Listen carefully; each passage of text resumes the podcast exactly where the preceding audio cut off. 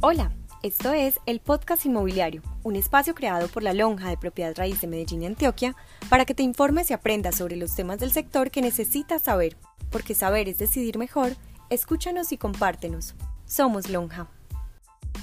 En este episodio te presentamos la conferencia Viviendas para Personas, no para algoritmos, presentada por nuestro invitado Camilo Herrera Mora, economista, experto en tendencias del consumidor y CEO de la firma Radar.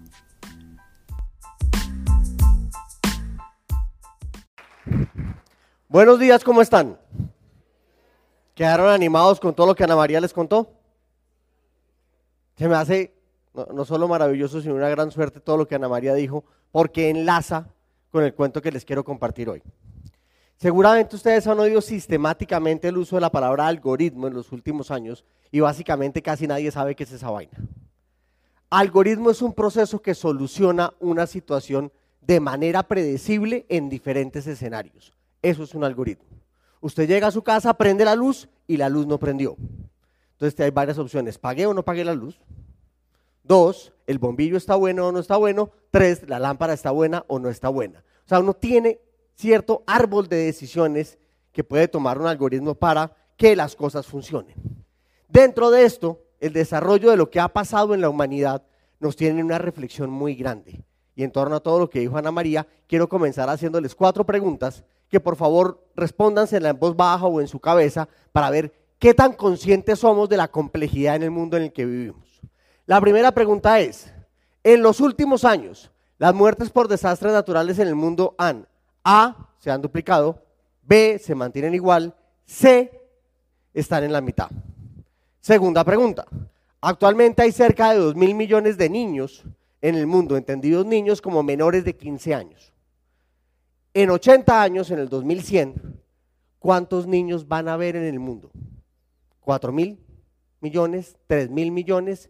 ¿2 mil millones?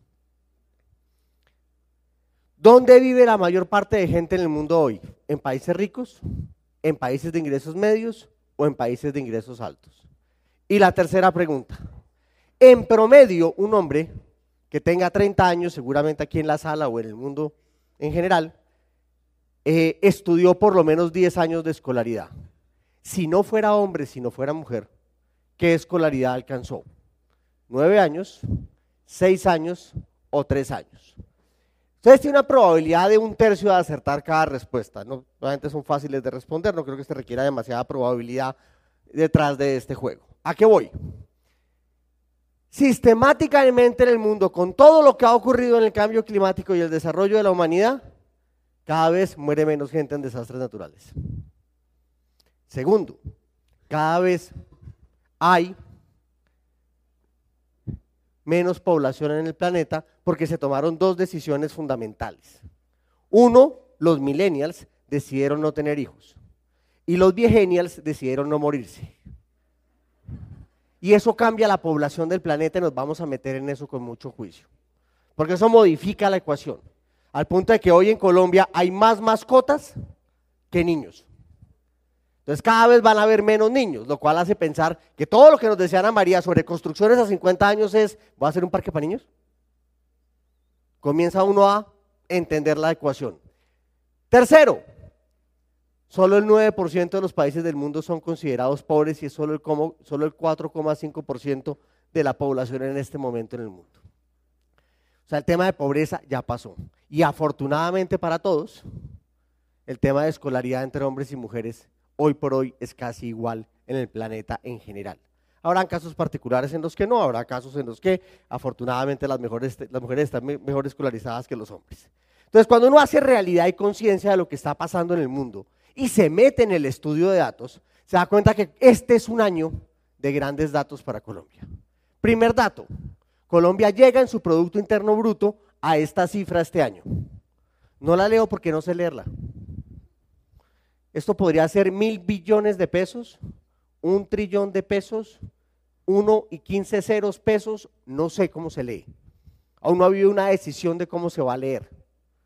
Pero estamos hablando de que es una cosa gigantesca.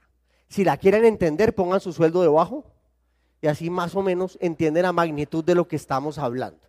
Así, le dan contexto a la información. Uno no se puede quedar con el número, tiene que entender el número. Segunda cifra gigantesca. El año pasado terminamos como el país 32 en tamaño de economía de 200 economías del mundo. La gente cree que Colombia es más pequeño, no, Colombia es grande. Colombia es un jugador importante a nivel mundial.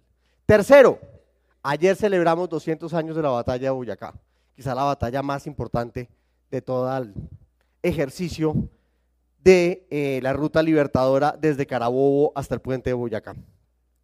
Entonces son cifras que nos recuerdan sistemáticamente que Colombia ha hecho una tarea grande hoy tenemos un presidente en ejercicio, hace 10 años teníamos otro, hace 20 años teníamos otro y hace 30 años teníamos otro.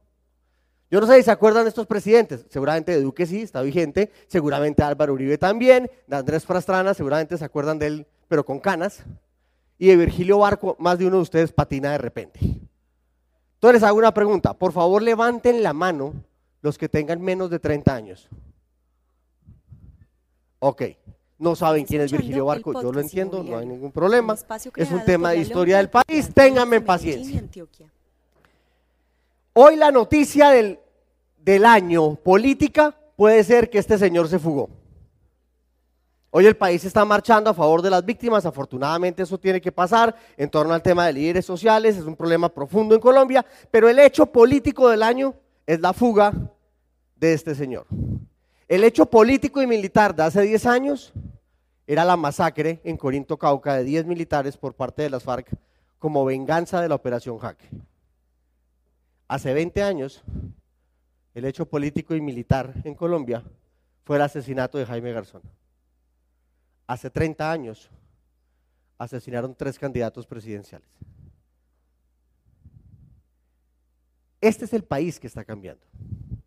Este es un país que ha tenido años realmente difíciles y 1999, donde en 1999 se dio la única recesión económica que ha tenido Colombia en su historia, se dio el temblor de Armenia, se dio el proceso de negociación con el Caguán, inclusive la desertificación de los Estados Unidos. Eso no lo tenemos en la cabeza hoy, no sabemos que es una economía contrayéndose, no sabemos que es una crisis hipotecaria. Hace solo 30 años la inflación era superior al 25%. Usted en un año perdía un cuarto de su capacidad de compra. En un año. Hoy la inflación es del 3. Y el desempleo, de una u otra manera, siempre ha estado cerca al 10, 11%, a excepción del 99, que fue una locura de economía. Entonces, cuando alguien les diga a ustedes que la economía colombiana va mal, acuérdense de esta diapositiva. Que el país va mal, acuérdense de esta diapositiva. Si no se quieren acordar de esta diapositiva, muy sencillo. Acuérdense de la foto de la selección Colombia en 1990 y la foto de la selección Colombia hoy. ¿Alguien se acuerda de la foto de la selección Colombia de 1990? La forma en que se vestían, los peinados, la ropa, la actitud. Entonces imagínense a Leonel Álvarez, Bendito Fajardo, Barrabás Gómez, Andrés Escobar y Carlos Valderrama. Tipos que arrancaron en la pobreza absoluta, llegaron a ser mundialmente importantes. Imagínense la selección Colombia hoy. James Rodríguez, Falcao García, Cuadrado y Ospina. Los cuatro declaran renta en cuatro países y son declarados multimillonarios. Y cada uno maneja más de tres idiomas. Ese es el país que tenemos es un país que sistemáticamente ha cambiado y que nos está diciendo que va a cambiar.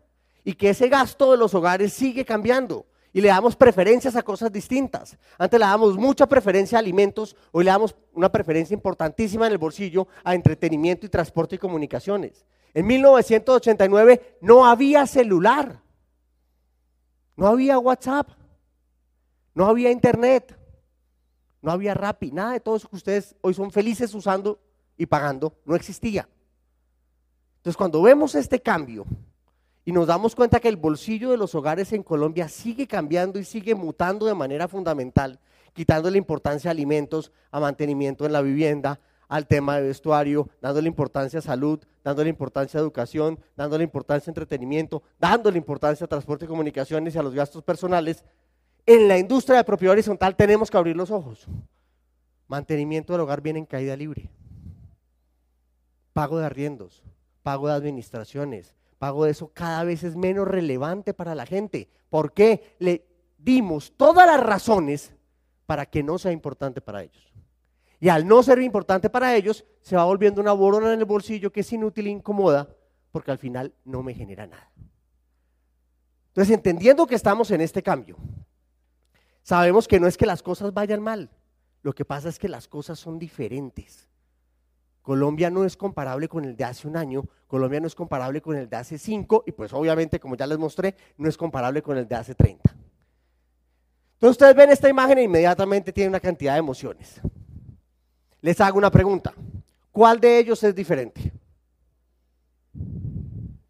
Y les respondo rápido antes de que metan la pata.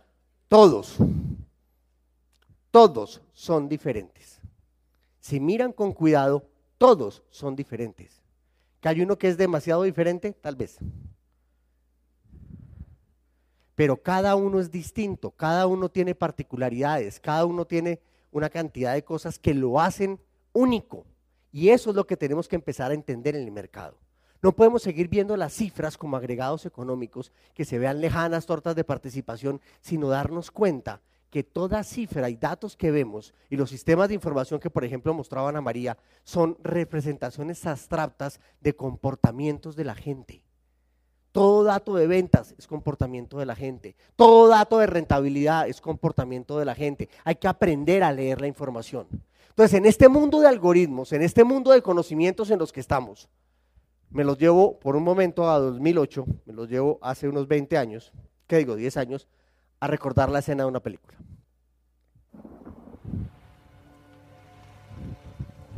Sarah. This was hers. She wanted to be a dentist.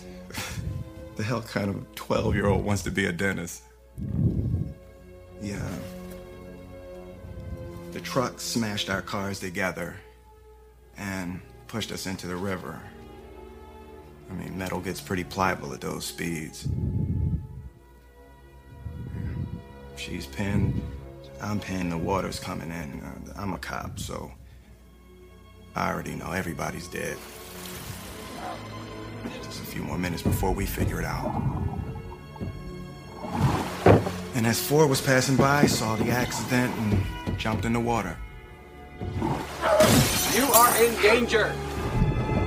You are in danger. Save her! Save the girl! Save her! But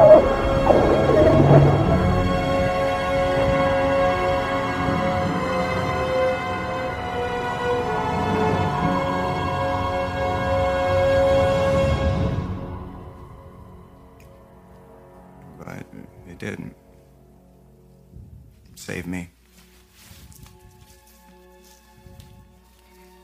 The robot's brain is a difference engine.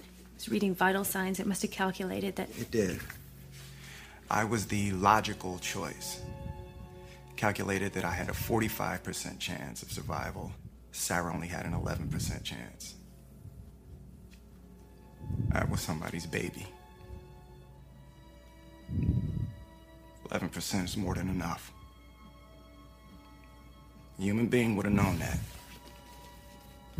Robots, nothing here, just lights and clockwork. Go ahead and you trust them if you want to.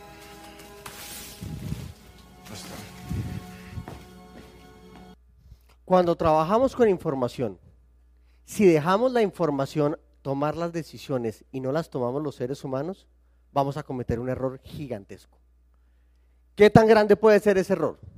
Hoy por hoy los mejores algoritmos del mundo que los maneja Netflix, Amazon y la página de Disney Store no llegan a un 64% de acierto en predicción. ¿Cuántas veces les ha llegado a ustedes un mensaje o de Rappi o de Netflix diciéndoles, según lo que usted hace, le recomiendo tal cosa? Y usted mira y dice, ¿seguro? ¿Esto es para mí? ¿Y yo por qué voy a ver esto?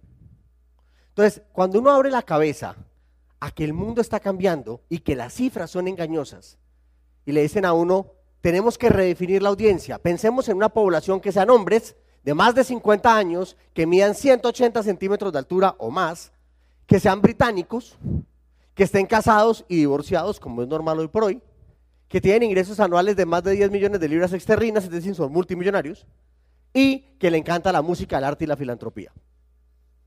Son británico, tapado en plata, viejito, alto, y que le encanta regalar plata. ¿Quién es? ¿Quién se les ocurre? Depende de la generación, va a estar la respuesta. Algunos van a decir, este príncipe Carlos. Así, claro. Otros van a decir, no, eso sí Osborne. Así también. Estás escuchando el Y un computador me dice que son el un mismo. espacio creado por la lonja de propiedad Entonces yo tengo que tener mucho cuidado. Cuando manejo información para tener el dato correcto. Siempre que yo diseño algo para el consumidor, el consumidor lo va a usar distinto. No porque yo lo haya diseñado mal, sino porque el consumidor encuentra una forma mejor de usarlo. Y tengo que tener la capacidad de aprender del consumidor, de aprender rápido, de ser elástico y flexible para adecuarme a esto. Más aún si ese no es un consumidor, sino un residente en un conjunto de propiedad horizontal. El residente va a encontrarnos y mostrarnos una cantidad de maneras distintas de usar lo que nosotros hacemos y tenemos que tener la flexibilidad, no solo de escuchar, que eso es muy difícil, sino la flexibilidad de poder hacer los cambios y aprender a hacerlos. Entonces estamos acostumbrados a que el mundo se comporta, a que el mundo hace las cosas bien. Creemos que la gente de una u otra manera son perros. La gente no es un perro.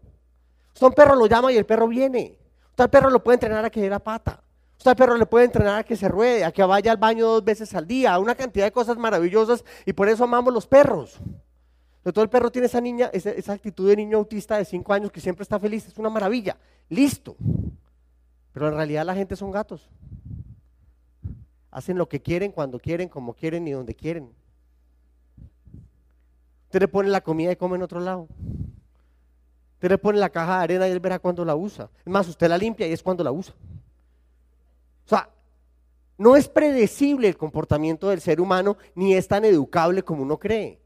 Sistemáticamente aprendemos, aprendimos a gatear, aprendimos a caminar, aprendimos a correr, a montar en bicicleta y llegamos a montar en carro. Y los algoritmos nos dirían que esa evolución que tenemos nos lleva a un punto grande. Pero si nos quitan el carro podemos volver a gatear, no hay ningún problema. Más muchas veces está la borrachera que preferimos gatear que montarnos al carro. Tenemos las capacidades adquiridas, entonces cosas que vimos en el pasado y que aprendimos en el pasado, las capturamos y las ejecutamos muy rápido en el presente. ¿Cuál es el éxito de uno? Es una tienda de barrio, ya la conocíamos. O sea, son cosas que ya entendíamos, no son cosas nuevas para nosotros. Entonces, si yo miro Colombia, Colombia está en un fenómeno maravilloso y es que está en un cambio de generaciones enorme. Por primera vez en la historia de Colombia tenemos cinco generaciones vivas. Lo que el mundo llama la generación grandiosa, que es de 1903 a 1922, la generación silenciosa, que es del 33 al 42, los famosos boomers del 43 al 62, los grises del 63 al 82, los millennials del 83 al 2002 y los que hoy se llaman centennials, que vienen desde unos que nacen en 2003 y los que nacerán hasta el 23. Cinco generaciones vivas. ¿Eso qué nos conlleva? Una cosa divina. Hay un boom de bisabuelos en Colombia. Eso es divino. Sirve para las fotos, no sirve para nada más. Eso es divino. Y para el otro lado, cada vez más hay menos gente en ingresos bajos, más gente en ingresos medios y más gente en ingresos altos. ¿Qué me está contando esto? Que el país cambia, pero esos cambios implican que todo lo que yo hago tiene que cambiar. Entonces, lo que yo entendía que pasaba ya no pasa. Entonces, voy a irme un poco a la historia de Colombia para explicarles unas cosas locas. Esta es la historia del siglo XX y poco del siglo XXI. Esta fue la violencia liberal, esta es la violencia conservadora, esta es la violencia eh, de las FARC, del ELN, del EPL, de los paramilitares, del M19, del cartel de Medellín, del cartel de Cali, las Bacrim y este es el ingreso per cápita. A más bala, más plata. Resumen de historia de Colombia. Para intentar solucionar eso hicimos tres procesos de paz. Primer proceso de paz, el Tratado de Sillest. ¿Alguien se acuerda del Tratado de Sillest? ¿Alguien sabe qué es Sillest? ¿Alguien sabe qué es tratado? El Tratado de Sillest, Sillest es un puerto en Barcelona donde se firma el Tratado del Frente Nacional entre Alberto Lleras Camargo y Laureano Gómez Echandía. Entonces, en esa firma se define el Frente Nacional. Pasado el Frente Nacional, crecen las guerrillas, ocurre todo lo que ocurre, pero acaba la violencia liberal conservadora. Llega la Constitución del 91, que es un proceso de paz, se cambian una cantidad de cosas y salimos del último proceso de paz, que es con las FARC. Pero en este momento de Colombia y en ese nivel de economía y nivel de violencia, nacimos los colombianos. Aquí nació lo que uno llama la generación silenciosa, aquí nacieron los boomers, aquí nacimos los X, aquí nacieron los millennials y aquí están naciendo los centennials. Entonces su estructura de valores y de conocimiento es completamente distinta. Yo hablaba con alguien antes de comenzar la charla y decía, mira el nivel de responsabilidad que tenía uno de niño. Uno de niño lanzaba voladores a los cinco años, con un cigarrillo en la mano. ¿Usted dejaría que su hijo hiciera eso hoy? Ni loco. Entonces crecimos con unos valores que son distintos, crecimos con unas emotividades que son distintos, crecimos con unas historias que son diferentes. Y eso nos lleva a que tenemos que entender esas generaciones en Colombia para poder hacer propiedad horizontal. Yo sé que suena loco lo que estoy diciendo, pero tranquilos que se los voy a organizar. Primero que todo, en Colombia no hay baby boomers.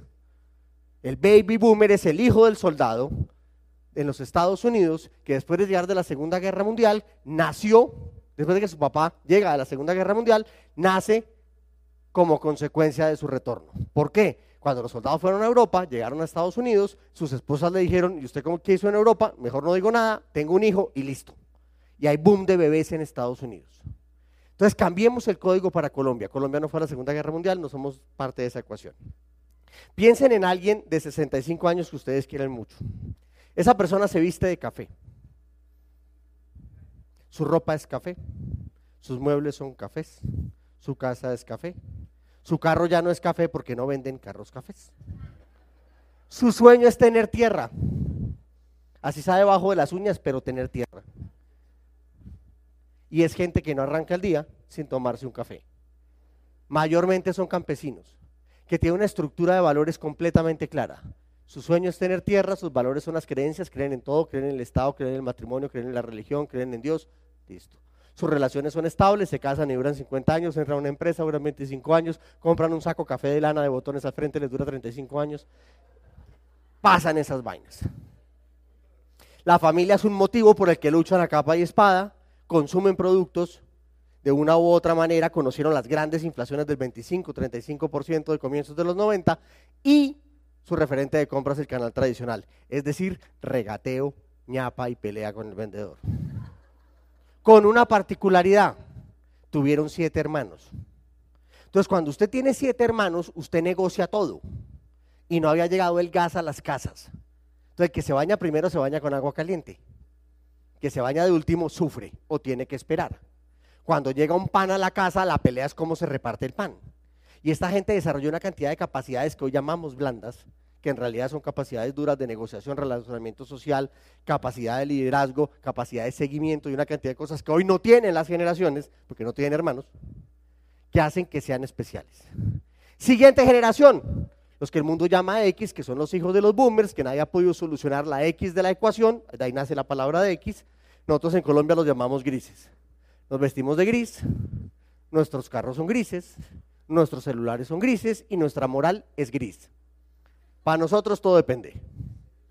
¿Qué va a hacer mañana? Depende. ¿Usted qué opina del proceso de paz? Depende. Qué bueno que la ayude bien a Nairo. Depende. ¿Qué, le, gusta a usted? Depende. Es absolutamente gris. ¿A usted le gusta el fútbol? Sí. ¿Fue al estadio? No. Ok. ¿Usted es católico? Sí. ¿Fue a la iglesia? No. Ok. ¿Está casado? Sí. ¿Es fiel? Hablemos de fútbol. Somos de una relatividad peligrosa. Entonces, nuestro sueño ya no es tener tierra, sino tener fama. Sabemos que la tierra ya no es tan rentable. Los valores ya no es la creencia, sino la duda sistemática. Todo lo que nos digan lo vamos a dudar inmediatamente. Nuestras relaciones ya no son tan estables, sino son variables. La relación con la familia ya no es tan necesaria. No compramos productos, sino marcas. Y nuestro conocimiento sobre la inflación es que conocimos inflaciones bajitas del 10 o 15%, la más alta reciente del 9% en junio del 16, pero nada que nos asuste. Y nuestro referente de compras es el centro comercial donde ya el regateo es menor y aceptamos el precio. Y nos llegan los millennials, que para nosotros son los verdes. ¿Quiénes son los verdes? Todo su formato de vida es verde. Esta gente es fresca, eh, tiene la mente completamente verde en todos sus sentidos, hace todo tipo de consumos verdes, parece un semáforo en verde. Esa gente es verde. Déjenlo en verde, no se enreden. ¿Cuál es el sueño de esta gente? Ser feliz, sin tener la más remota idea qué significa ser feliz. Estás escuchando el podcast. Confunde felicidad con diversión a una un velocidad espacio creado impresionante. por la lonja de propiedad raíz. Entonces usted los mete en una compañía y a los seis meses están aburridos y dicen ya no soy feliz, me retiro de la compañía. ¿Qué te se va a decir a hacer? Me voy a ir a cuidar eh, felinos gigantes al África. Esto me pasó a mí en la compañía hace ocho años, yo me quedé callado y le dije al tipo, contra eso no puedo pelear, que le vaya bien. ¿Listo? Me mandaba fotos, él dormía con una chita en Angola, que la chita tenía un problema de páncreas. Entonces tenía que dormir abrazado a la chita para darle calor a la chita de noche.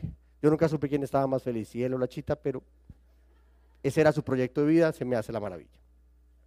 A diferencia de los anteriores, este cree, este duda y este confía ciegamente, pero confía una sola vez. Si usted le mete la pata, lo mató. Entonces les hago una pregunta sobre todos esos millennials que seguramente están aquí en la sala menores de 35 años.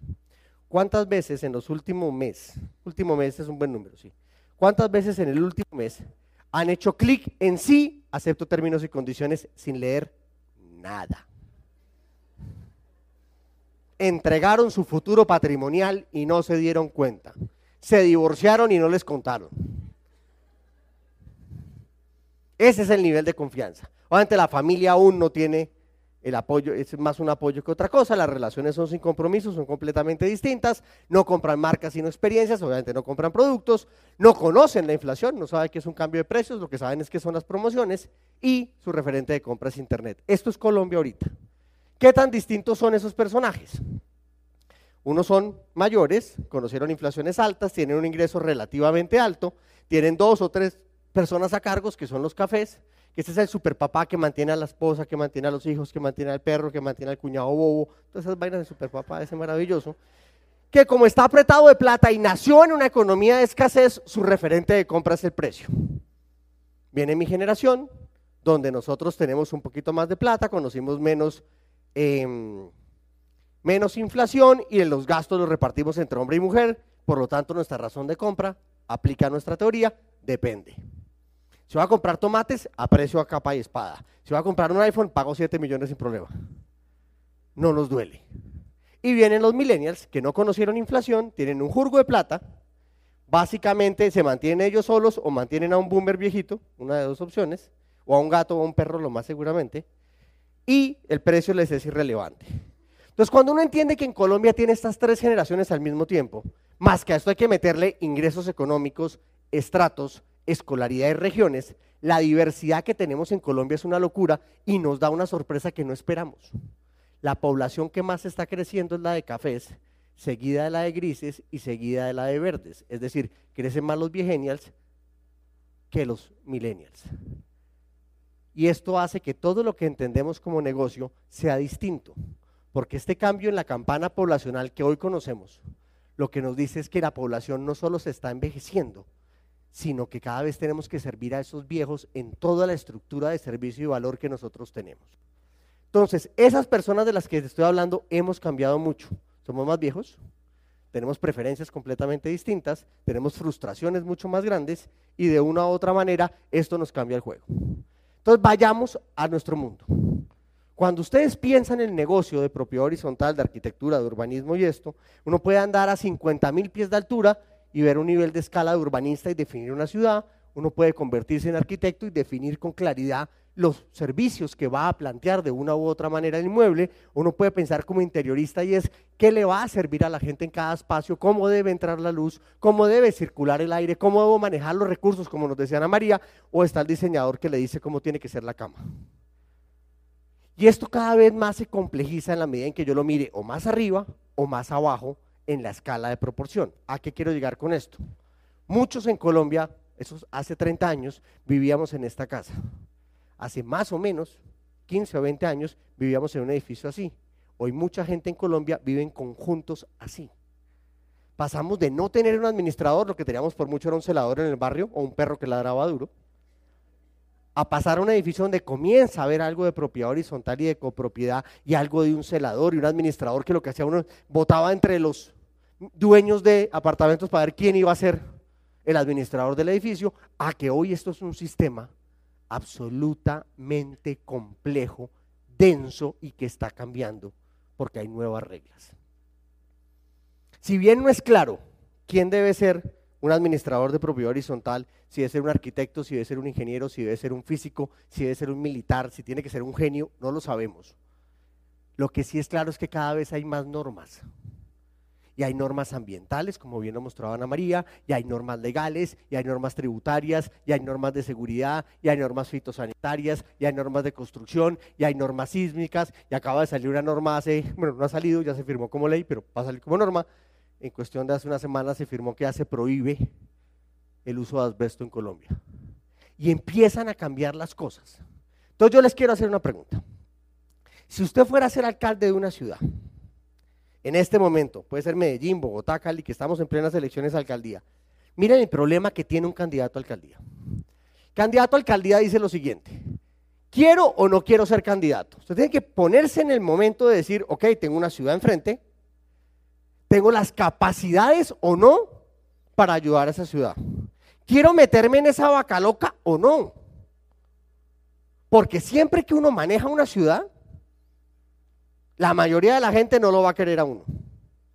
Y uno tiene que cargar con los problemas que vienen de hace 200 años, que se convierten en problemas recientes y puntuales que usted tiene que manejar. O sea, si usted toma la decisión de mandarse de candidato a la alcaldía de la ciudad que sea o el municipio que sea, básicamente usted tiene que tener un poquito de sociópata por ahí apretado, porque eso va a ser difícil. Tomada esa decisión, ¿qué va a proponer? ¿Qué voy a dar? Salud y educación. Eso lo tiene que hacer, eso es por ley, no es que lo proponga. ¿Qué propone? ¿Cómo va a hacer que las cosas no se hagan por cuotas extraordinarias, sino dónde está la creatividad para cambiar la ciudad, para mejorarnos la calidad de vida y que las cosas funcionen? Después de eso, ¿cómo lo va a cumplir? Suena divino todo lo que me está diciendo, pero ¿cómo lo va a cumplir? No lo voy a cumplir porque yo sé que esto funciona, porque esto ha pasado en otros lados, esto se puede ejecutar, se pueden cambiar los bombillos, se puede hacer esto, podemos reducir el tema de residuos, podemos, ok, se la entiendo. Y la gran pregunta, ¿cómo va a enfrentar a su contendor?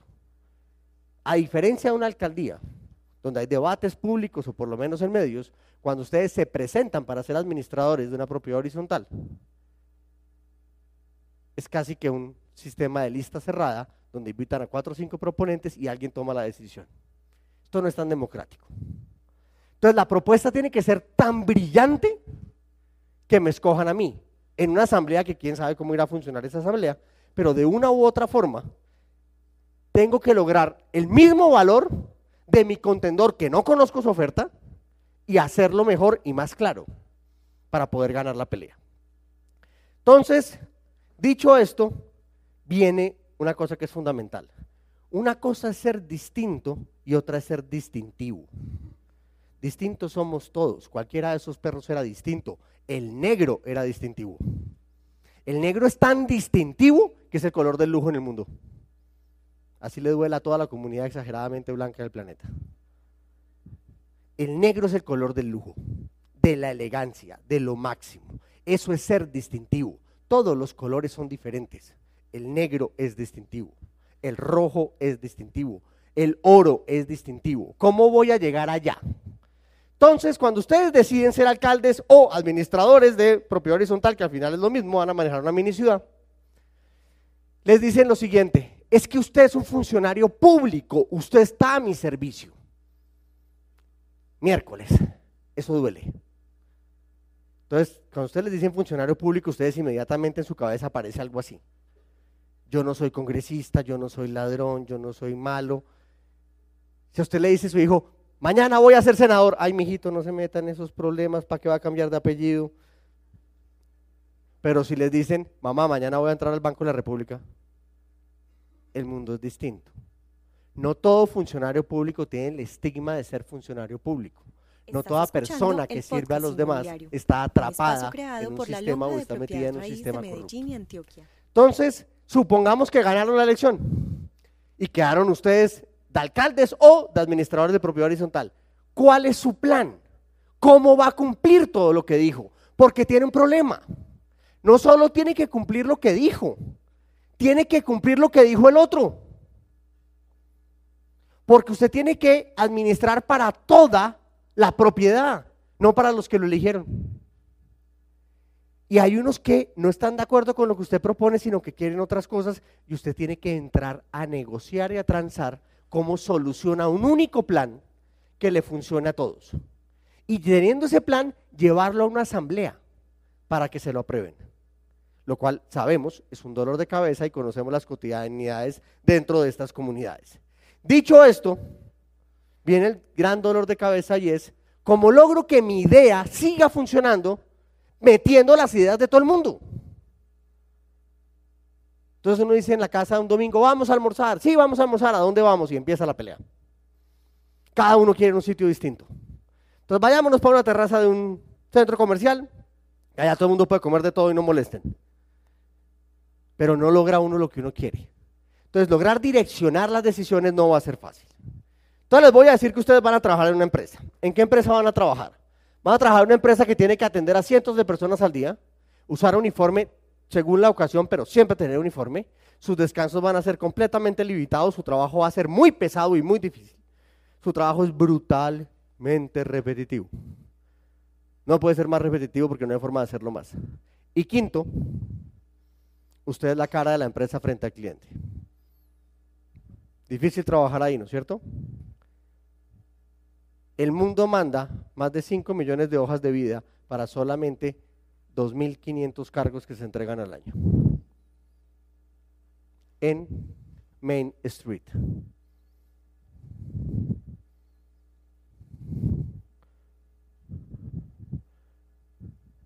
Al punto que hacen también esto, que les tocó montar una universidad para formar a su gente.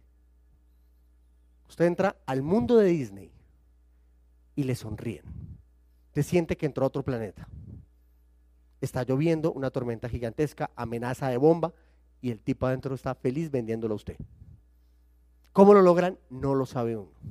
Pero el nivel de servicio que se logra en esas compañías no se logra en casi ninguna. ¿Qué ha entendido una organización como estas? ¿Qué necesita cada persona en cada momento de edad? Y entienden que la gente cambia de edad, que ese es uno de los problemas gigantescos de la segmentación y del CRM. Cuando usted está en el grupito de edad entre los de 25 y 35, a usted lo tratan de una manera. Usted cumple años y pasa a los de 36 y le empiezan a llegar a usted eh, avisos de Viagra, le empiezan a llegar a usted avisos de plenitud, le empiezan a decir, fue un año, espere, un año. Entendemos mal la demanda. Y lo que sí sabemos es que estas propiedades que tenemos estas poblaciones y estos habitantes con los que estamos se están envejeciendo y esas demografías nos están cambiando y las necesidades de la gente cambian. Yo no puedo pensar en el torneo de fútbol, sino que estar pensando en un torneo de canasta. Entonces, al entender esto, tengo que aprender a cumplir mi misión. Qué pena la exageración, pero es simplemente una metáfora para que quede clara. Mi misión es matar a alguien. Entonces, puedo hacerlo con un francotirador o irme yo y matar a la persona de frente. Si me voy con un equipo de francotiradores, voy dirigido por datos, trabajo en equipo, tengo alta tecnología, reduzco riesgo y tengo mejores resultados. Un solo disparo, una persona. Un solo disparo, uno, dos, tres, cuatro personas. Un solo disparo. A una distancia lo suficientemente segura para que usted no le pase nada. Soldado distinto guiado por aprendizaje, por instinto, por lo que siempre ha hecho en la vida. Trabaja por lo que siempre ha hecho, o sea, lo que siempre sabe hacer, no tiene tecnología, asume el riesgo y los resultados siempre son los mismos. Este es el cambio en el que está el mundo. Aprender a trabajar en equipo es dificilísimo, sobre todo para los de más de 55 años.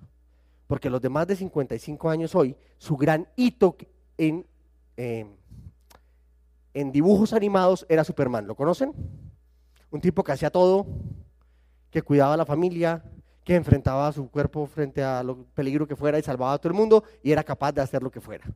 Los millennials no saben quién es Superman, los millennials saben quién es eh, Pikachu, quién es Ash Ketchum, quién es Seiya, quién es Goku. Todos con una particularidad. Ninguno les interesa ganar, les interesa competir. Todos trabajan en equipo y todos vienen con valores no americanos, sino valores japoneses. Por eso estar acostumbrados a trabajar con tecnología, tomar decisiones en equipo, y tener como objetivo el hacer el proceso, no necesariamente la meta. Superman tenía que matar. Bueno, matar no, vencer porque nunca mató. Entonces, dicho esto, ay, andate. Administrar personas requiere desarrollar capacidades blandas, porque no las tenemos, manejar muy bien la información, tener un conocimiento legal impresionante y creciente sistemáticamente, tener un conocimiento financiero cada vez más alto y saber decir no. Esto es lo más difícil para un colombiano, particularmente para un bogotano. Decir no es dificilísimo, pero tenemos que aprender a decir no. Lo más importante en un momento de gerencia y toma de decisiones no son las decisiones, son las renuncias. ¿A qué no me meto? Entonces, ¿qué tenemos que hacer? Todo el mundo nos dice lo mismo. Tenemos que construir valor en las organizaciones. Claro, construir valor es fácil.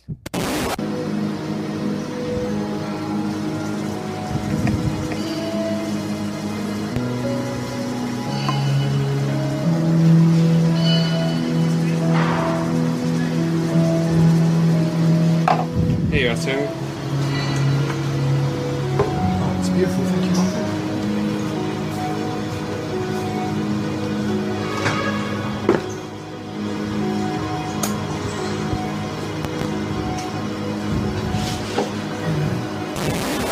Todos los errores juntos. ¿Cuánto le costó capacitar a ese barista para hacer eso? Un chorro de plata. Esos 15 segundos que se demora haciendo el tulipán, esa ensalada que se inventa ahí encima, para que el otro ni la mire, para que no se la pase en un plato, para que no le pase el azúcar. O sea, están todos los errores juntos y el consumidor no sabe lo que usted le está dando, entonces no le da valor. No, lo que necesitamos es encontrar cuál va a ser el diamante rosado que nosotros le vamos a dar a la comunidad. Sabemos que tenemos normas que cumplir, claro, tenemos normas que cumplir. Tenemos procedimientos que, ejecutar y que definir, claro que lo tenemos que hacer. Pero cuando estemos en la administración, tenemos que entregar algo que nadie haya dado nunca. Darle una esencia, un sentido a las cosas y en lo posible encontrar soluciones a los problemas cotidianos de la gente. Yo viajo mucho, no sé si a ustedes les pasa, a mí me toca viajar mucho afortunadamente por las conferencias y las cosas que yo hago. Y hay semanas en que yo salgo el lunes de mi casa, vuelvo hasta el sábado y he pasado por Ciudad de México, por Lima, por Panamá, por Cartagena, por Bogotá, por Pasto, una demencia. Y organizar la ropa es una locura. Y eso que soy hombre, fuera mujer, el problema sería más complejo. Entonces, algún día me puse a revisar información y encontré mi maleta y por eso no la suelto.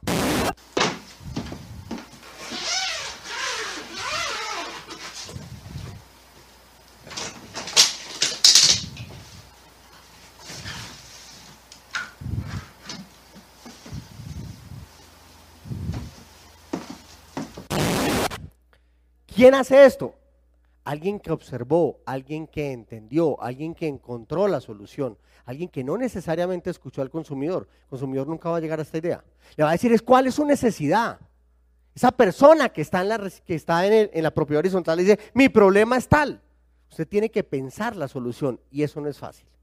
Entonces, en este proceso sabemos que hay tres agresores inmediatos de esa comunidad que reside en la propiedad horizontal hacia nosotros. La primera, obvia, un mal servicio. No hay nada que nos aguantemos menos a que nos atiendan mal. Todos creemos que somos el centro del universo, todas las mañanas nos miramos a un espejo y nos decimos, estoy divino, soy la maravilla, voy a tomar el mundo. Y salgo a algún lado y en todos lados me tratan mal, eso no me gusta. Por eso el servicio cada vez es más importante en el mundo, al punto que el servicio al cliente ya es una dependencia de mercadeo en casi todas las organizaciones en Colombia. Un espacio creado Segundo, por la de propiedad perder el tiempo. Medellín Esto lo Antioquia. Todos. Afortunadamente la tecnología, los algoritmos y todo lo que estamos hablando nos ha permitido que esto funcione. Pero lo que más nos emberraca es otra cosa. Entonces quiero jugar con ustedes un segundo. El famoso juego de quién quiere ser millonario. La pregunta es, ¿cuál es el planeta más frío del sistema solar? A, la Tierra, B, Plutón, C, Saturno, D, Neptuno. ¿Quiénes levantan la mano y dicen que es la Tierra? Nadie, ok. B, Plutón. Uno que otro. C, Saturno. D, Neptuno. Ok, hay un jurgo de gente sin brazos. Perfecto. ¿Cuál es la respuesta?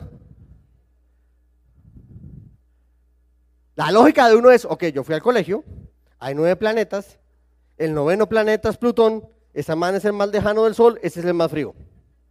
Fácil, ¿no es cierto? Y eso nos lo enseñaron. Pero hace cinco años Neil Grass dijo en la Organización Mundial de Astronomía que, que Plutón ya no era un planeta, es un planetoide. Lo degradó. Entonces hoy tenemos un sistema solar con ocho planetas y el cinturón Kaiser de asteroides donde está Plutón. Entonces efectivamente Neptuno es el más frío del planeta. ¿Qué pasó? Cambiaron las definiciones porque el consumidor cambió, porque el mercado cambió y no estamos enterados del último dato. Va uno mira las bases de datos de ustedes en las administraciones o en las propiedades horizontales y lo que dicen es, ¿y este señor cómo se llama? No, se llama Camilo Herrera. ¿Cuántos años tiene? 24 años. Ah, ok. ¿Y con quién vive? Vive solo. Pero este man no es el que tiene 48 años, lleva dos matrimonios, tiene un perro y un gato. Ah, sí. Tenemos datos tan viejos sobre la información que no podemos contestar. Entonces no solo tenemos un reto en la administración, sino que el mundo está metido en unas peleas que son complicadas. Hay tres preguntas que nos están en este momento afectando profundamente. La primera, ¿por qué nos gusta más lo que no tenemos? Entonces está cambiando el planeta. Ustedes van a cenar con su pareja, cada uno pide un plato y tan pronto llega el plato de su pareja, usted pone de cara, ay, ese está más rico. Es inmediato. Y eso nos pasa porque tenemos una sensación de miedo. Entonces, cuando tenemos miedo, lo que necesitamos es un ejercicio de acumulación para protegernos para el problema. Y esto no solo les pasa a ustedes como administradores, sino a los residentes de las propiedades horizontales. Todo lo que usted les ofrezca nunca va a ser suficiente. Segundo, ¿por qué nadie cree en las buenas noticias? ¿Por qué todos creemos en las malas noticias? Porque las malas no sirven para nada. ¿Qué digo? Las buenas no sirven para nada. Si a mí me dicen que Nairo ganó el tour ayer, ¡ey! Si me dicen que comienza el tema del asbesto, ahí sí me preocupo, tengo que hacer cambios y reformas, tengo que de repente quitar tejas, tengo que no volver a comprar ese producto, tengo que educar sobre el producto. Las malas noticias causan decisiones, las buenas noticias no me causan nada. Por eso los memes de malas noticias corren por las redes sociales y se amplifican a esa velocidad. A la gente le da pánico las cosas. Y tercero, ¿por qué la gente ya no es feliz? Porque hemos confundido felicidad con diversión. Felicidad es tranquilidad, no es rumba. Pero más que cuando usted no tiene hijos y tiene 35 años, usted no sabe aún qué es la intranquilidad. Entonces, si bien usted no desarrolló capacidades blandas porque no tuvo muchos hermanos, tampoco las está desarrollando porque no es padre. Cuando usted es padre o madre, perdóneme la generalización, desarrolla capacidades que uno no tiene. Cuando usted está a las 2 de la mañana, después de una semana de trabajo, están a punto de echarlo, la casa tiene una gotera, la empleada hizo las cosas mal, se estrelló en el carro y su hijo llora a las 2 de la mañana, y usted no lo asesina, usted cambió. Los niños le ayudan a uno en el proceso de formación de uno como ser humano de manera profunda. Que estamos en un problema de basuras enorme. Que estamos en unos cambios de género gigantescos, afortunadamente se están dando. Que estamos en cambios políticos, sí, complicadísimos. Todo esto está pasando al tiempo. Entonces, ante estos cambios, tenemos que hacer conciencia de lo que pasa. Entonces, hago una pregunta rápida. ¿Cuál es el producto que ustedes más consumen? ¿Nadie se atreve? ¿Les da pena? ¿Me empiezan a pelotar? Agua, no. No. No. No. No. No. La ropa. Tenemos la ropa puesta 23 horas y media al día. Por mucho media hora en bola al día, no me hagan más cuentas que eso. No da. Todos los otros productos no tienen ese nivel de vínculo. Ahora les hago una segunda pregunta. ¿Cuál es el producto más importante para el bienestar de uno que está en la habitación de uno? El colchón, la cama no tanto, el colchón. Entonces, preguntas rápidas. Levante la mano los que tienen colchón. Ah, sí. Levante la mano el que se acuerda cuándo compró el colchón. Levante la mano el que se acuerda la marca del colchón. El que se acuerda cuánto le costó. El que se acuerda hace cuánto lo volteó. ¿Y para qué lado? Porque si no, no para nada. Ok. Finalmente, levante la mano por favor el que se acuerda cuándo fue la última vez que lavó el colchón.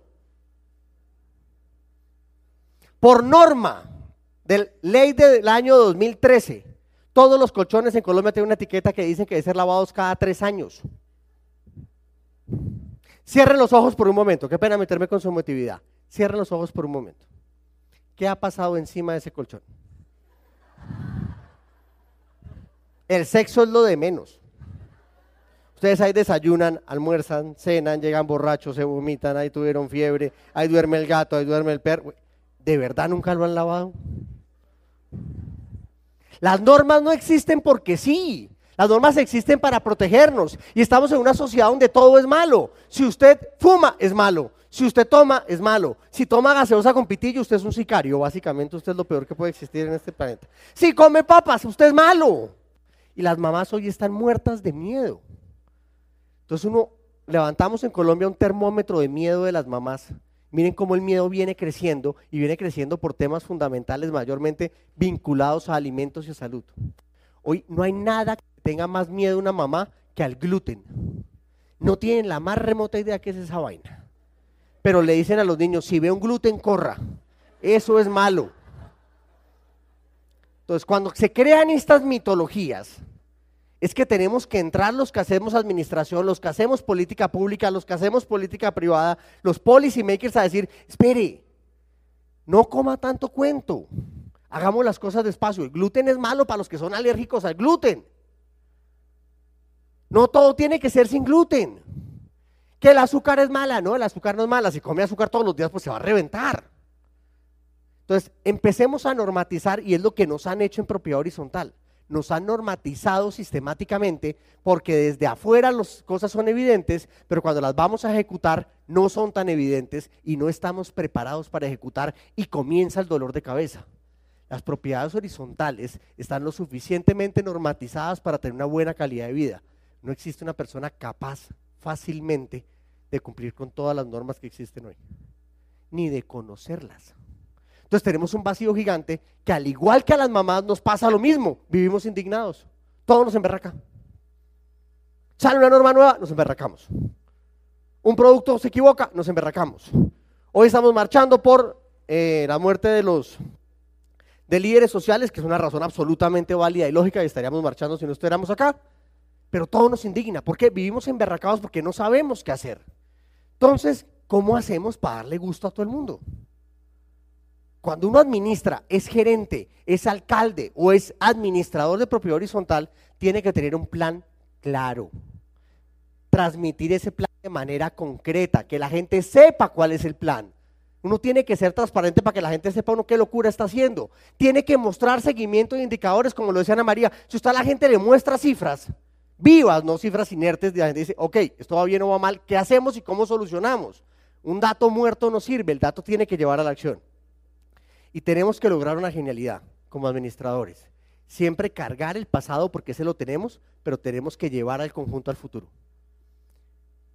Y eso es lo que tenemos que reflexionar. Entonces la gran pregunta es cómo vender un elefante azul. Ustedes ahorita deben estar diciendo en su cabeza, ok, elefante color azul, ya lo entendí, porque pensar en un elefante es fácil y pensar en un elefante azul, pues es sencillo, se puede. Pero ¿qué es un elefante azul? Un elefante azul es una cosa que no existe aún, que la tenemos que hacer, que nos vamos a demorar 5, 6, 7 años en hacerla, para una gente que en 7 años aún no sabemos cómo van a hacer. Entonces, cuando tenemos que hacer una cosa hoy, para el futuro, pensando en gente que aún no existe, es cuando entendemos la responsabilidad de nuestro rol y cómo tenemos que manejar esa dicotomía del tiempo, solucionar el pasado y vivir en el futuro. Eso no es fácil. Entonces, para poder hacer este juego, tenemos que establecer con mucha claridad cuál es la necesidad que voy a solucionar como administrador de propiedad horizontal. Segundo, si ya existe la demanda para esa necesidad, que puede que la gente ni la entienda, cuando alguien diseña Rappi, nadie estaba pensando que Rappi se necesitaba. Alguien lo diseña antes. Alguien lo piensa antes porque entiende que la necesidad existe. Y surge la discusión. Si está la necesidad y la gente puede que lo entienda, si va a necesitar que se la solucione o no. o cómo va a necesitar que se la solucione. Entonces necesito empezar a tomar decisiones y tengo que pensar en los tres libros que toda administración debe tener. Lo que se llama un libro negro, que es un libro de diagnóstico. Esto ustedes por diversas razones no lo manejan. Segundo, un libro azul o el blueprint, cómo son las cosas, no el diagnóstico, sino en qué estamos, cuáles son las situaciones, cuál es el manual de acción, qué es lo que tenemos que hacer y llegar hasta el tercer libro, que es el libro de jugadas, el libro blanco. Cuando ustedes llegan al libro blanco, es un manual que todo el mundo sabe qué hay que hacer. Ante tal situación pasa esto. Y ese libro, lo hablaba ahorita con alguien ahorita antes de la conferencia, idealmente que no sea impreso, sino que sea digital. Porque tan pronto ustedes escriban el libro y sale un decreto nuevo, les daño el juego. El problema de lo impreso es que queda per secula seculorum y es un dolor de cabeza.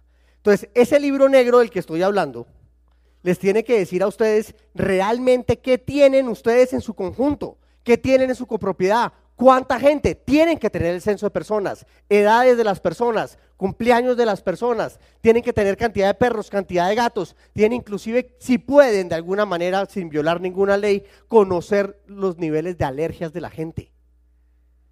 Esto ustedes ni lo piensan. ¿Y cuánta gente hay? Como 200 mil personas. Esa es la ciudad, 200 mil, y en su conjunto, no, son como 55, hay un viejito que va y viene. No tenemos claridad del tema.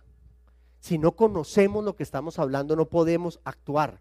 Y en ese actuar ya sabemos que Colombia es un brinco gigantesco. Esta diapositiva se las puse aquí hace un año y la puse en noviembre en un foro de ustedes también. Pasamos de tener 10, em, me enredé yo solito, 10% de la población viviendo sola a que el 18% de la población viva sola. Esto redefine completamente las políticas de propiedad horizontal. Uno de cada diez personas vive sola. Hoy, dos de cada diez personas viven solas. El nivel de atención que tengo es completamente distinto, los tamaños poblacionales son diferentes, los niveles de servicio tienen que cambiar. Esto lo tengo que conocer. Esto no es una cosa que tiene que ser aislada, es información que tengo que tener, no en esas carpetas de las que hablaba Ana María.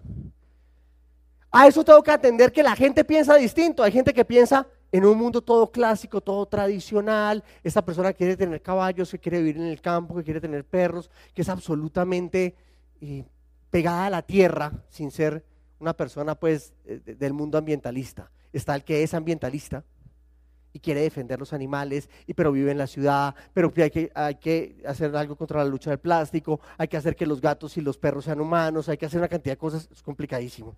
Tercero, está la gente que es moderna, que no sabe si tiene perros, si tiene gatos, lo que le interesa es el celular, dónde parquear la bicicleta, dónde puedo poner las patinetas nuevas, y si después no hay patinetas y lo que hay es patines, ¿dónde los vamos a poner? Después me llega alguien que es absolutamente tecnológico, que se queja que la puerta no se abre de manera digital, que porque no hay cámaras con sensores de luz, que porque no tenemos sistemas de información y láseres para matar mosquitos. Y finalmente me llega el que trabaja todo el día y ni se da cuenta que está viviendo en un conjunto residencial. Miren el relajo con lo que ustedes viven. Es que ustedes decidieron ser alcaldes. Administrar una propiedad de 20 personas o 5 mil personas o lo que sea, dependiendo del tamaño de la propiedad horizontal, donde hay gente de todas las generaciones, de casi todos los niveles de ingreso, porque el estrato no significa ingreso, una cantidad de culturas y de regiones completamente distintas. Y nos toca ayudarlos a que tengan una vida buena. Entonces yo tengo que saber que cada vez hay menos gente en las casas, que hay más mascotas en las casas, que la gente necesita internet y wifi. Entonces voy a levantar un inmueble nuevo, voy a hacer una pieza nueva de, mobiliario arquitectónico dentro del conjunto de lo que sea. Meto bloque ancho y si meto bloque ancho, la señal de wifi va a pasar ahí voy a hacer un sótano y los celulares no van a entrar. Tengo que tener repetidores de celular. Miren cómo la vida se nos complejiza sistemáticamente. O sea, el tema de ser administrador de propiedad horizontal no es el simple ejercicio de ser un gerente, es el ejercicio de ser un alcalde. Con un consejo, sin ningún tipo de secretarios porque no los tenemos y es un dolor de cabeza. Entonces viene el libro azul. ¿Qué es el libro azul? el que me dice qué es lo que voy a hacer, cuál es mi plan. El libro azul es el plan, es el plano, por eso habla del blueprint. Ok, en Colombia no es tanto el uso del azul como del blanco o a veces del gris, pero es un tema de, este es el plano de acción en el que yo me voy a mover. Y en ese plano de acción es cuando aparecen los elefantes. Entonces yo sé que es tendencia en el mundo, todo lo que planteó Ana María a nivel ambiental. Yo sé qué hace mi conjunto y sé qué me está pidiendo el residente. Entonces en la mitad de este camino pues está lo obvio y es que recogemos basuras. Perfecto. Pero el conjunto está haciendo cosas ambientales que el, residente y consumidor quiere que se hagan, pero que ya no son tendencia mundial.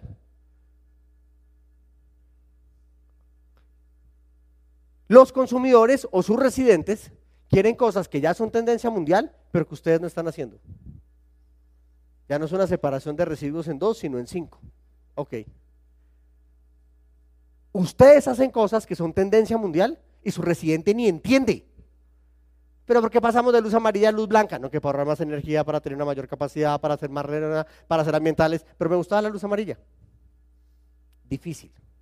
Y esto lleva a tres preguntas muy complicadas que necesito que la reflexionen mucho. La primera, ¿por qué no estamos haciendo lo que ya sabemos que va a pasar? La segunda, ¿por qué seguimos haciendo cosas que ni quiere nuestro residente ni va a ser tendencia en unos años? Y finalmente, ¿por qué no estamos haciendo lo que la gente nos pide? Detrás de esto hay una reflexión muy grande, donde tenemos que aterrizar y abrir los ojos a los cambios que se nos vienen en el mercado y que muchos son de una u otra manera anticipables. Y finalmente está el libro de ejecución. Este libro lo que le dice a uno es, las cosas son así, en caso de tal cosa esto funciona así, esta es la Biblia del conjunto. Esto es lo que dice cómo se debe actuar. Esto es lo que dice cómo se debe hacer. No es un tema de es que hay un incendio, entonces le damos el libro a ver cómo se maneja. No, eso ya tiene que estar entrenado y funcionado de otra manera. Entonces se refiere a qué es lo que tenemos que hacer y no es negociable cómo tenemos que funcionar, por qué todas las fachadas tienen que ser iguales, por qué las ventanas no se pueden colgar ropa, por qué ta, ta, ta, ta, ta, ta, ta, y que la gente lo entienda. Entonces, para eso tenemos que hacer el camino completo. Primero investigar, después analizar y plantear soluciones. ¿Cómo? Mirando el ayer, mirando el hoy y pensando en el mañana. Y aquí es donde nos desarma el juego. Tenemos que saber qué hacemos hoy y por qué tocó hacerlo hace 20 años, porque hoy existe un administrador de propiedad horizontal que no existía antes. Y una pregunta obvia, ¿en 20 años qué va a existir? ¿Cuál es el nuevo reto? Tenemos que prepararnos para el cambio. Si no nos preparamos, se los juro, nos van a cambiar. Y nos van a cambiar sin piedad. Entró Waze y nos volvió pedazos. Hoy hay gente que si se queda sin pila en el celular, el carro se queda quieto, no saben qué hacer. No saben salir del garaje. No conocen la ciudad. Estos cambios nos van a empezar a afectar de manera profunda. Estos cambios van a empezar a transformarnos. Estos algoritmos, particularmente los de tecnología de cotidianidad, como Rappi, Waze, Amazon y todo lo que ocurre detrás de esto, está haciendo que la gente delegue sus cotidianidades a un tercero y nos dé más tiempo a nosotros como administradores para satisfacer su calidad de vida. Pero también les da más tiempo a ellos para exigirnos cosas a nosotros. Y empiezan a darse cambios que son importantísimos. Entonces les hago una pregunta. el podcast ¿Qué ven ustedes acá? Un espacio creado por la lonja de ¿Cómo se llama esto? raíz de Medellín y Antioquia. ¿Paraguas o sombrilla? ¿Qué diferencia hay? Complicado, ¿no? Ok. Toyota lanza un producto, espero no equivocarme en la diapositiva. Toyota lanza un producto hace tres años, el Toyota Aygo, y le pide a tres predictores de clima, forecasters de clima en el mundo, que vivan según su predicción de clima. Fue uno de los ejercicios más importantes y experimentos sociales que se han hecho. Now let's take a look at the forecast for tomorrow. Warm weather ahead with plenty of sunshine all across the southeast and the Midlands. Mes de marzo y parece que el buen tiempo nos va a continuar todo el fin de semana. Tendremos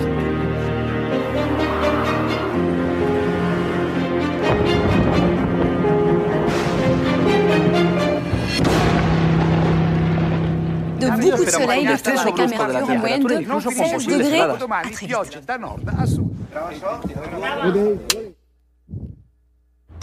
Roberta, Tatiana. Paolo. Hi, James. For the next month, this is your new Toyota Igo. This car's been specially rigged. When you start the car, if you predict rain, then the sunroof will remain closed. But if you predict sun, the sunroof will automatically open no matter what the weather. Really? Well, our weather forecast are always perfect. I hope so. I'm so too. Now, this is your warm weather outfit, and this is your cold weather outfit. Bye bye. Bye. Sol para mañana y ascenso de temperatura, sobre todo en el centro, donde podríamos llegar. Hola. Otro acierto. Je vous l'avais dit. Previsto e azzeccato. Ce week-end, les températures seront largement au-dessus des normales de saison. C'est un peu le printemps.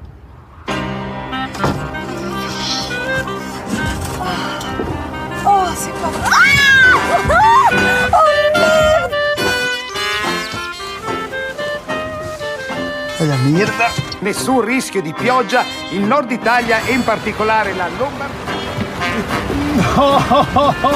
Chiuditi! No! Ma siete matti! Se empeña en seguir con nosotros toda la semana. Por lo tanto, mañana sol. O posibles lluvias. ¿Quién sabe?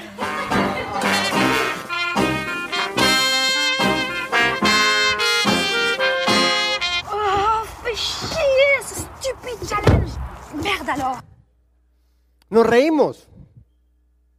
Pero en la asamblea nos pasa todos los días eso. Pensamos un plan, pensamos un presupuesto, pensamos un futuro, definimos qué va a pasar a 12 meses, a- definimos qué inversiones se deben hacer, definimos que obviamente no sabemos qué va a pasar a un año, pero las cosas funcionan y sobre eso definimos la planeación del conjunto a 12 meses. A seis meses empezamos a revisar los datos y nos damos cuenta que hay que comprar cosas para ejecutar lo que estamos diciendo, que, hay, que este dato ya es mucho más exacto y más real a lo que sabemos porque sabemos si hay presupuestos, si estamos recaudando, si no estamos recaudando y nos ayuda a controlar costos. A tres meses vistas, las cosas comienzan a ver con ejecución, sabemos que tenemos que empezar a firmar los contratos, firmar las pólizas, hacer que las cosas funcionen, contratar al personal. Y a un mes del evento, de lo que vayamos a hacer, sea un Halloween, sea eh, el Día de las Velitas, sea un corte de césped, sea una reforma de los tejados, tenemos una información lo suficiente para tomar decisiones. Nunca podemos pensar en futuro solo en un solo tiempo. Tenemos que pensar en múltiples tiempos porque vamos a tener acciones diferentes. Y eso nos lleva al uso de la sombrilla o del paraguas. ¿Qué diferencia entre una sombrilla y el paraguas? El uso. O sirve para sombra o sirve para el agua. Necesitamos tener una sombrilla que nos sirva para cualquier situación en nuestro ejercicio diario como administradores de propiedad horizontal. Entonces yo tengo que decir, me va a ir mal, la plata no llega, me toca hacer menos cosas, tengo que reducir costos, hacer descuentos, de alguna manera encontrar mecanismos para hacer negociación y, y re- recaudar cartera o lo que sea, reducir personal y lanzar nuevos servicios dentro de la eh, urbanización para que la gente se sienta tranquila. Si me va bien, los ingresos crecen, puedo hacer inversiones, pienso en lanzar nuevos productos, aumento inversiones y nuevas construcciones, busco crecimientos eh, y desarrollos de nuevas infraestructuras y redefino costos para poder hacer eso. Si no pasa nada o las cosas pasan como uno pensaría que, debe, que deben pasar, de una u otra manera, lo que yo hago es controlo costos, busco nada distinto. ¿Para qué monto tres escenarios? Yo no sé cuál es el futuro, pero si yo reviso esto, esto y esto, sin importar si me va bien, me va mal o me va regular, yo ya sé qué tengo que hacer. De antemano, la respuesta ya existe. Falta un clic. Algo se bloqueó. Ok. La máquina está bien ahí.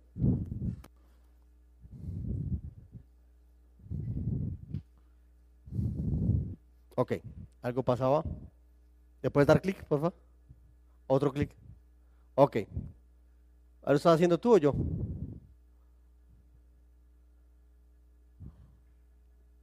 Entonces, uno puede predecir para dónde van las cosas, de una u otra manera. Todos comenzamos en un momento de optimismo muy sencillo y funcional que hace que las cosas estén tranquilas. Entonces, supongan que compran carro. Ustedes compran carro, son felices con el carro que compraron, por las razones que sean, comprar un carro y sacan el carro a la calle. Son felices con su carro, andan con el carro por la ciudad. Ese carro por la ciudad les permite ser felices y comienzan ustedes a usar el carro todos los días al punto de que se hasta llevan a la suegra a pasear. Eso es una maravilla. Llegan a usar el carro hasta el punto de que comienza a llegar la cuota de del crédito de pago de ese de ese carro y se van enloqueciendo. Y sistemáticamente se dan cuenta que usar el carro es una cosa que les complica la vida. Después se dan cuenta que el carro lo tienen, lo tienen que usar, entonces empieza ese tema de está bien, usémoslo, no me queda otra opción. La depresión de usar el carro, después se dan cuenta que el carro sirve para otras cosas, funcionalidades distintas a moverse, son más felices y al final están dichosos con su carro. Este ciclo emocional lo tenemos todas las personas en el planeta, todas. Cuando se toma un chocolate, cuando comienza la oficina, usted entra a la oficina, está feliz, primera reunión, el regaño, sale de la oficina, está feliz. Siempre hacemos lo mismo. Esto nos pasa, nos pasa siempre. Este es el crecimiento de la economía colombiana. Hasta último trimestre de este país. ¿Es predecible? Sabemos que va a pasar. El futuro en parte lo conocemos y podemos tomar decisiones. Entonces, para cerrar, acordémonos que la gente antes nos pedía cosas, por eso hacíamos productos. Después nos pedía marcas, porque necesitaba identidad. Después nos pedía de una u otra manera experiencias, porque necesitaba satisfacciones. Hoy la gente nos pide causas, porque necesita propósitos. Cada vez nos van a seguir subiendo el rasero. Y al subirnos el rasero tenemos que hacer las cosas mejor. Y si ustedes miran, aquí están las cuatro generaciones. Los cafés, los grises, los verdes, los naranjas o los que hoy llamaríamos centennials. Esta gente compra cosas, esta gente compra productos y marcas, este compra productos, marcas, experiencias, este compra toda la cadena completa. Entonces, dicho esto, tenemos que estar preparados para sorprender. Nuestro trabajo no es solamente hacer nuestro trabajo, sino que la gente se dé cuenta que lo que hacemos es inesperado, maravilloso y no somos un simple trapero que está quieto. Tenemos que dar el golpe cuando lo tenemos que dar. Si usted a la gente siempre le da lo mismo, la gente desaparece. Si usted a su novia siempre le da una rosa, a la rosa número 100 la rosa es irrelevante. Entonces tenemos que cambiar un poquito el juego. Entonces, siguiendo con la tradición, y para que ustedes puedan continuar hoy en su mañana, este es mi correo electrónico. El que quiera esta presentación, yo se la mando sin ningún problema. Que la idea es compartir conocimiento, yo creo que esa discusión ni siquiera existe. Entonces, bajo esa premisa, ¿cómo vamos a humanizar esta administración de propiedad horizontal? Cerrémoslo con una lógica. Primero, tenemos que aprender a observar, no lo estamos haciendo. Segundo, tenemos que profesionalizar a esos administradores. ¿En qué profesión? Ni idea. Entonces tenemos que inventarnos una profesión nueva porque tienen que saber de administración, de finanzas, de recursos humanos, de talento, de física, de energía, de medio ambiente, de eólica. Hasta de psiquiatras terminan siendo. Y saben que así es. Tercero, tenemos que manejar indicadores. Lo que no se mide no crece. Mis papás no entendieron eso. Yo me quedé enano. Lo que no se mide no crece. Cuarto, tenemos que tener contrapesos. No solo podemos ser dictadores siendo administrador de propiedad horizontal, el consejo directivo tiene que ser una parte fundamental del proceso, la asamblea tiene que ser una parte fundamental del proceso y no un sitio de PQRs y reclamos y de quejas, sino una cosa que de verdad haga un contrapeso y nos ayude a construir la sociedad en la que estamos y aprender una cosa que es muy difícil y es aprender a ser flexibles. Esto no lo hace un algoritmo, porque necesitamos hacer viviendas para la gente y la gente tiene emociones y cambia sistemáticamente. Tenemos que tener normas, pero esas normas tienen que tener una elasticidad particular, porque no todos somos iguales. Entonces queda la pregunta obvia, si trabajamos para personas, ¿por qué seguimos pensando en números? Muchísimas gracias.